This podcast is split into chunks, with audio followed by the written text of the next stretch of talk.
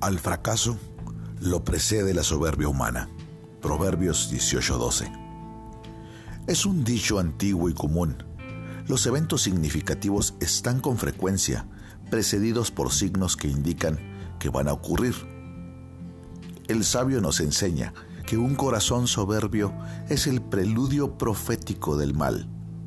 El orgullo es un signo seguro de destrucción como el cambio del mercurio en el barómetro es señal de lluvia, pero aquello mucho más infalible que esto. Cuando los hombres se han montado al caballo de la actitud arrogante, la destrucción siempre los ha alcanzado. Permitamos que el corazón adolorido de David nos muestre que hay un eclipse sobre la gloria de un hombre cuando adora su propia grandeza eso lo menciona en 2 de Samuel 24:10. Mira, por ejemplo, al gran rey Nabucodonosor, el gran edificador de Babilonia, andando a rastra sobre la tierra, comiendo pastos como una bestia, hasta que sus uñas crecieron como las garras de un pájaro y su pelo como las plumas de un águila. El orgullo hace una bestia del fanfarrón así como antes hizo de un ángel un demonio. Dios odia la mirada altiva y nunca falla en derribarla. Todas las flechas de Dios estarán dirigidas a los corazones orgullosos. Oh hermano mío, ¿tienes soberbia tu corazón esta mañana?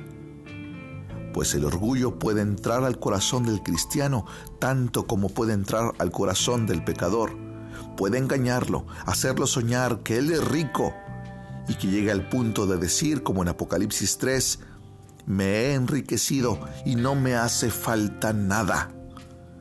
¿Te glorificas en tus dones? ¿Te crees mucho por tus talentos? ¿Estás orgulloso de ti mismo porque has progresado y has tenido dulces experiencias? Mira, debes tomar nota la destrucción también viene hacia ti. Las más hermosas flores de alarde y presunción serán arrancadas de raíz. La multiplicación de tus dones se marchitarán en el calor ardiente y tu autosuficiencia llegará a ser como la paja para el estercolero. Si nos olvidamos de vivir al pie de la cruz con humildad de espíritu, Dios no se olvidará de hacernos sentir su vara. La destrucción vendrá a ti. Si tú eres un orgulloso, aunque seas creyente, la destrucción de tus gozos y de tus consuelos, aunque no pueda haber destrucción de tu alma, por esa razón, como dice Primera de Corintios capítulo 1 verso 31, si alguien ha de gloriarse, que se gloríe en el Señor. ¿En dónde están tus glorias este día? Yo te invito a que hoy reflexionemos y pensemos, ¿de verdad mi orgullo y mi gloria está en la cruz de Cristo? ¿Está en su obra gloriosa de redención? ¿Es el Evangelio lo único que realmente levanta mi alma? ¿Es Cristo mi porción? Y lo que me hace sentir completo? ¿O son tus esfuerzos y tu arrogancia? Oremos.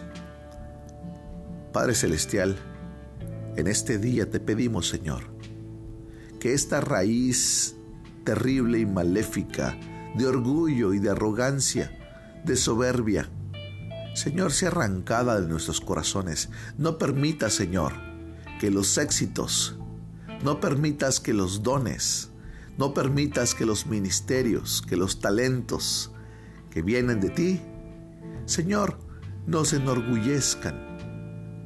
Padre, ayúdanos a vivir asombrados por tu cruz, a vivir, Señor, bajo la gloria de tu obra. Señor, y que tu presencia y que tu gracia nos baste y que sea suficiente. Señor, ayúdanos a ser creyentes sencillos, humildes y siempre dispuestos a estar bajo tu voluntad. Te adoramos Jesús. Amén.